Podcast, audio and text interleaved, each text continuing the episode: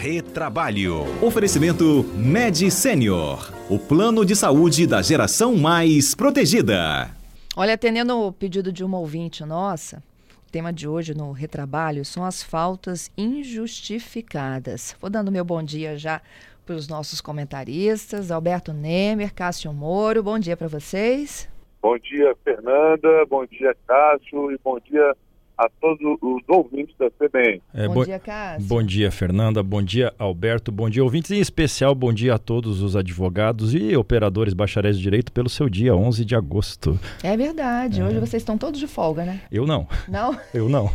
Nemer tá. Não estou no tribunal, estou trabalhando em casa. Isso aí. É, no, o, o, o, dia, o dia do advogado é, a gente também trabalha, mas também queria deixar meus parabéns aqui a toda a advocacia capixaba, Fernanda e também a todos os magistrados, né? Também que hoje é o dia do magistrado. É uma comemoração dupla. Isso. O Neme, a gente está tentando melhorar um pouquinho mais o seu áudio, tá? Para que os nossos ouvintes ouçam com clareza. Até porque hoje a gente fala de um assunto aí que é muito comum no dia a dia do trabalhador que está nos ouvindo, que está em trânsito. Então eu vou começar com o Cássio as primeiras explicações sobre essas faltas injustificadas. O que, que é que não se justifica, Cássio, no ambiente de trabalho? Bom, é, como a gente havia falado até no, no episódio anterior, né? É, faltas não justificadas são aquelas que efetivamente não têm um motivo previsto em lei, né? Apresentação de atestado médico, comparecimento no serviço militar, doar sangue, enfim, existem a, diversas hipóteses legais, nós já tratamos Aquelas que não têm essa possibilidade, aí são faltas injustificadas. E claro, a empresa até pode criar um rol, não, esse, esse, essa falta a gente justifica, não tem problema. Mas em regra são aquelas não previstas em lei. Uhum. Mas que a gente pode tentar explicar para o chefe. Conversar antes é sempre importante, né? Exatamente. Uhum. A gente pode apontar, por exemplo, um exemplo do que é uma falta injustificada? É, uma coisa que até a gente aventou um pouco na outra ocasião é a pessoa comparece ao médico, mas ela não tem um atestado de falta. Né? Então, não adianta ela comparecer no médico às 8 da manhã e ir para casa com, a, com, a, com, a com, o certificado de que ela compareceu e não voltar para o trabalho, não. Ela tem que comparecer, ela tem que ir para o trabalho, não tem jeito, né? Então, esse, é, esse é, um, é um motivo, um exemplo, por exemplo. E outros, os mais naturais possíveis. Não acordou, perdeu o horário, enfim. Ah, essa é boa. E existem algumas situações também que não são previstas em lei, mas que o, o empregador as acaba acolhendo como justificada, como, por exemplo, uma greve de ônibus que impossibilita o trabalhador de se deslocar. Né, como é que ele vai dar a falta se houver impossibilidade, né? Isso aí. Nemer, de volta? Estou de volta, Fernanda, me ouvem bem? Sim. Conseguimos melhorar, melhorar seu áudio. Ô Nemer, você tem algum exemplo aí do que, que não dá para perdoar? Olha, um, um, exemplo interessante que o Cássio mencionou agora, quando há greve de ônibus, né, é, é, comum muitos empregados não irem ao trabalho, obviamente por não ter ônibus. Mas, o que, que acontece às vezes, Fernanda? Tem trabalhadores que se deslocam de moto ou de bicicleta. Isso. E alguns deles usam esse artifício de, de uma eventual greve de ônibus para não ir ao trabalho. Aí, nesse caso também, eles vão, é uma falta injustificada e além de perder o dia, né, ou seja, ter descontado esse dia do seu salário, ele pode vir aí receber advertências e até suspensão. Só, só, puxando um gancho nisso, a, a, pessoa que vai de moto, vai com o veículo próprio e pede vale transporte, está incorrendo em falta também, tá? O vale transporte é para quem efetivamente usa o ônibus. Isso aí. É, Exatamente. E, é, e olha só, e, excepcionalmente naquele dia a moto dele não funcionou, né? Exatamente. Ou a bicicleta, é, é, enfim. É muito. Isso acontece. E e a empresa é, ela tem esse poder né, diretivo de fiscalizar, de saber como é que é esse deslocamento e, e se valer disso. Inclusive, tem outro assunto interessante quando se trata de greve de ônibus, Fernanda, porque se a empresa disponibiliza transporte para buscar o empregado, ele não pode se recusar. Aí, se ele se recusar, vai ser falta justificada, podendo aí sofrer as sanções disciplinares também. Excelente. E olha só, quando ele tem, então, ele não tem justificativa para ausência, o empregador ele vai lá e, e, pode fazer o corte do dia? É, boa pergunta, Fernanda. Não só o corte do dia, como também do repouso semanal remunerado. Então, se ele não trabalhou hoje quinta-feira, ele não vai receber a quinta-feira, evidentemente ele faltou, e não vai ter o repouso semanal remunerado. Isso é um efeito é grave, então ele vai pegar, perder aí dois dias de, de remuneração, né? E além disso, vai poder, vai, pode sofrer uma sanção disciplinar, assim, né, Cássio? Advertência, suspensão E a depender do histórico disciplinar do funcionário, pode inclusive ensejar justa causa. Ou até a gravidade da falta. Imagine a Fernanda Queiroz, indispensável aqui, não falta Imagina. porque não acorda, né? Olha a gravidade que tem, é uma, uma advertência bem Os alta. ouvintes a me perdoar. Vai, vai deixar Eu a população não, capixaba sem informação. Olha só, e aí, co- como é que você faz essa advertência? Ela é verbal, ela é por escrito, porque para cortar eu preciso adverti-lo primeiro? Não. Veja, você, corta o ponto porque ele não trabalhou e já tem essa. essa... Agora você tem que adverti-lo, né? A advertência pode ser tanto verbal quanto por escrito, mas aconselha, se o Nemer vai me confirmar melhor, que se faça por escrito Escrito. para ter uma prova efetiva de que houve a, a punição. Sem dúvida. Eu acho que todo registro é importante. E que pese ser possível a advertência verbal, a gente sempre orienta para ser por escrito, até para ter se criar esse histórico disciplinar do funcionário. Porque se ele cometer uma outra falta injustificada, algum ato indisciplinar, essa advertência já vai contar também para eventualmente não se aplicar outra advertência em razão da falta, mas assim uma suspensão, por exemplo. Uhum. E como é que é feito o, o cálculo do corte? Pega o, pega o todo e divide por 30? É, por exemplo, se a pessoa ganha 2.400 reais, você divide por 30, ah, se eu não tiver ruim de cabeça, vai dar 80 reais. Então, o dia daquele trabalhador vai ter descontado o contra-cheque dele é 80 reais por dia, por falta, por dia, por falta injusti- injustificada. Uhum. O Cássio lembrou do descanso semanal remunerado. Esse também é descontado. Também é o valor de um dia de trabalho. Exatamente. E se ele faltar um plantão de feriado? Se- se- o Corta plantão, É, ele, vai- ele não vai receber aquele valor, que é um valor que ele receberia em dobro, né? E, Exato. e- Então ele não recebe, é isso? é, não recebe. Não é que corta, ele não recebe. Isso. Não recebe. exatamente, e deixe de receber. Agora, no dia a dia, gente, é assim, como é que os, os trabalhadores e os patrões lidam, né, com essa situação? Eu não imagino que seja lá no ferro e fogo, não. Tipo, ah, faltou, cortei. O Alberto que manja disso. É, Eu, eu acho que, ô, Fernando, tudo tem que ser analisado caso a caso, né? E a gente tem que entender o que aconteceu. É, e por isso que não pode ser ah, ao ferro e fogo. Tem que se analisar. Por exemplo, ah, eu tive um imprevisto porque um parente passou mal, um filho passou mal. Juridicamente não pode ser que não há justificativa, mas o empregador pode abonar. Inclusive ele pode falar, ó, então você não precisa vir hoje, mas compensa no sábado, compensa no domingo. Aí eu não saio no prejuízo nem você. Então o que a gente sempre estimula é a comunicação. Mas o que às vezes, na maioria das vezes acontece, o empregado simplesmente não justifica. Aí não tem outro caminho a seguir a não ser o, o desconto do dia. Então o que a gente sempre incentiva, converse com o seu superior hierárquico, justifique a falta e importante sempre, antecipa a, justifica- a- a justificativa dentro das possibilidades para que ele possa saber, pelo menos, ter o mínimo de satisfação e aí sim, eventualmente, se sensibilizar e justificar essa falta do trabalhador. E até para que a empresa possa conseguir um substituto para o dia que ele vai ter que faltar e tudo mais. Né? Então, o planejado nunca sai caro. Isso. E tem um número máximo, né, de faltas injustificadas no ano? É, a, C- a CLT, é, esse número máximo de faltas, Fernanda, é para não é, repercutir nas férias, Isso. né? Então, o que acontece? Se você falta até cinco dias de forma injustificada, não há reflexo nas férias. Se você falta além disso, há reflexo nas férias, como o Cássio pode explicar para gente. É, então, se você faltar até cinco dias, você continua tendo seus 30 dias. Não é um desconto de uma falta por dia de férias. A partir de seis dias a 14 dias de faltas injustificadas, você- vai, tuas férias vão reduzir para 24 dias.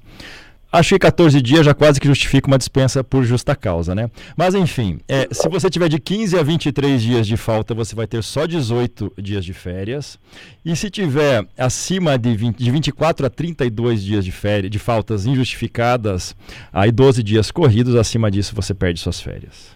É, e agora aqui, é, esses de 6 a 14 dias, gente, né? Eu tô, tô pensando aqui num, num funcionário que faz isso com, com o trabalho dele, né? É, ele não- eu não imagino que sejam subsequentes, não. Ele Não, pode, pode ser alternado hoje, no ano inteiro, naquele período aquisitivo das férias, aqueles 12 meses. Que aquele que falta 14 dias seguidos não volta, com É, certeza. é quase um abandono. Abandono, a- É. a jurisprudência reconhece como 30 dias sem comparecer. É um meio Exato. abandono ali. Ó, eu tenho E- perguntas de ouvintes. Vou começar Vamos? com a do Carlos, gente. Boa essa pergunta, hein? Queria fazer uma pergunta. Se eu faltar sem justificativa nem nada, eu posso perder no meu bônus de alimentação? É, boa pergunta. Eu, Normalmente. Eu não, ouvi, o, eu não ouvi a pergunta direito. O Nemer tá falando? Desculpa. Ei, Nemer. Eu não ouvi a pergunta direito, desculpa. Então, se houver falta, eu posso ter desconto no bônus alimentação também? Se eu não justificar a minha falta? A pergunta é muito boa. Vai depender, tá, Fernanda? Porque a, toda a alimentação ela é fruto de uma negociação coletiva. Eu entendo da seguinte forma: se a negociação coletiva estabelece um valor fixo mensal, ou seja, por exemplo, vai ganhar 300 reais por mês, eu entendo a princípio que não cabe desconto. Mas se ele recebe por dia de trabalho, aí eu entendo que cabe desconto. O que, que você acha, Cássio? É isso aí, perfeitamente. Vai falar exatamente isso. Tem mais uma outra aqui, ó, do Giovanni. Ele pergunta sobre é, funcionários que querem prestar concurso público. O empregador, ele é obrigado a liberar ou é passível de advertência se eu não comparecer naquele dia de trabalho para fazer uma prova? Oi, é, vamos lá. A, a depender, é, o empregador pode sim justificar essa falta, e a gente sempre incentiva, Fernando, é, ter o diálogo, que o empregador normalmente não é obrigado a liberar nesses casos, a não ser que tenha alguma previsão né, na, na convenção coletiva. O que é comum ter convenção coletiva, Fernando? Por exemplo, é, abranger para aqueles funcionários que são, que são estudantes que estão fazendo faculdade ou até mesmo é, especialização. Eles, eles autorizam o funcionário a sair mais cedo, por exemplo, para estudar para a prova, ou faltar um dia para compensar de outra forma. Então, mais uma vez, aí, a participação do sindicato para essas questões também são de suma importância. É, a, previsão legal é para a realização de exame vestibular para ingresso em universidade. Aí sim, Isso aí. Esse, esse período está previsto em lei, você pode, pode faltar para fazer a prova. É isso, gente. Concurso público não. Isso aí. É isso então. Tem mais dúvidas aí conosco? Não, os ouvintes estão ainda encaminhando áudios, a Patrícia aqui está ouvindo para tentar ajudá-los. Ó, gente, eu vou falar um pouquinho aqui de um dado hoje divulgado pela Organização Internacional do Trabalho, já que a gente está falando né, de trabalho aqui. O desemprego entre os jovens no Brasil atinge ainda um quarto dessa população e é acima da média mundial. Os dados foram publicados pela OIT nesta quinta. Segundo a entidade, que tem sede em Genebra, a taxa brasileira também aponta que mais de 23% da população entre 15 e 24 anos não trabalha e não estuda, né? Os nem nem. É, o Brasil foi duramente atingido pela pandemia, diz a organização. O desemprego juvenil aumentou mais de 25% no quarto trimestre de 2019 para 30,7% no quarto trimestre de 2020, enquanto que a taxa de participação da força de trabalho do jovem caiu, gente, de 56 para 51% durante esse mesmo período. Os mercados de trabalho, eles se recuperaram posteriormente. No quarto trimestre de 2021, diz a OIT, tanto a taxa de desemprego quanto a participação da força de trabalho voltaram aos níveis pré-pandêmicos. Isso significa que uma taxa de desemprego juvenil de 24,6% e uma participação de 56,9%. No entanto, ainda é um dado muito alto, diz a organização, de que um em cada quatro jovens brasileiros continua desempregado. Talvez seja ah, o, começar, eu acho que é situação, uma das situações mais difíceis, né, no é, mercado de trabalho, gente. Extremamente difícil. Veja que 24% de desemprego é praticamente o dobro da taxa de desemprego brasileira. É, é, claro que isso importa em um novo perfil do jovem de hoje, uma, uma crise econômica que vai re, re, refletir não só no mercado na próxima geração, como na previdência também. É, existe, existe, existem alguns projetos, algumas medidas de, de introdução desse novo trabalhador para o primeiro emprego, mas não é só a lei que resolve, então há uma, há uma necessidade de mudança econômica e até mesmo de formação, é, é, é de formação do, do, profissional, do jovem para o trabalho, não é uma, uma situação simples, não, e o futuro não é promissor. Pois é, olha, é, há uma subutilização da mão de obra do jovem no Brasil. E 34% dos brasileiros nesta idade lá, né, jovens, estão desempregados ou não conseguem sequer ter condições de sair de casa para buscar um trabalho. Já são desalentados, já jovens. Gente, e as mulheres são as mais atingidas, tá? A taxa chega a 40% das meninas jovens no Brasil. Triste. Vou voltando aqui com uma, mais uma participação que chega da nossa audiência. Patrícia, como é que é o nome desse ouvinte? É o Rony, ele fala... O empregador, ele pode, a qualquer hora do dia, advertir o, o, o funcionário e mandá-lo voltar para casa e excluir o seu registro de ponto até aquele momento ali? É, é lícito fazer isso?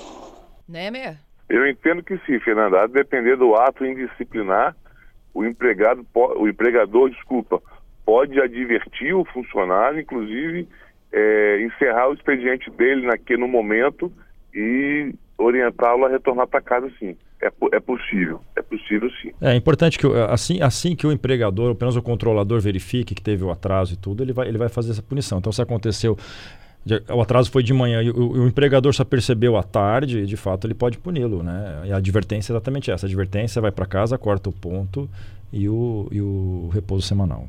Gente, agora é uma advertência, ela não pode ser em público, né? Eu acho que a ah, pessoa ah, tem que ser levada para um, uma sala, né? Extremamente, Explicado o motivo. Extremamente discreto. Não olha, pode ser constrangedor. Não pode ser constrangedor e tem que ter apenas aquilo. Olha, você faltou, então você vai receber uma advertência. Ponto. Não pode ter agressão, não pode é, às vezes está aquela emoção ali, dá uma bronca, não, você não pode fazer nada. Outra coisa, digamos que o empregador deu uma advertência oral no começo, quando ele chegou atrasado, o chefe, ó, oh, você não devia chegar atrasado, papapá.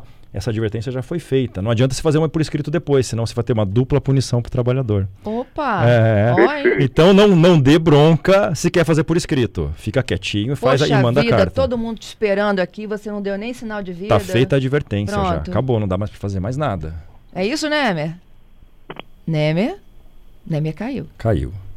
Mas eu acho que a gente deu recado, né? Uhum. É isso, gente. Olha, a pedido de vocês, então, nós falamos das faltas que não têm justificativa, o que você precisa de saber enquanto trabalhador, enquanto gerador de emprego também.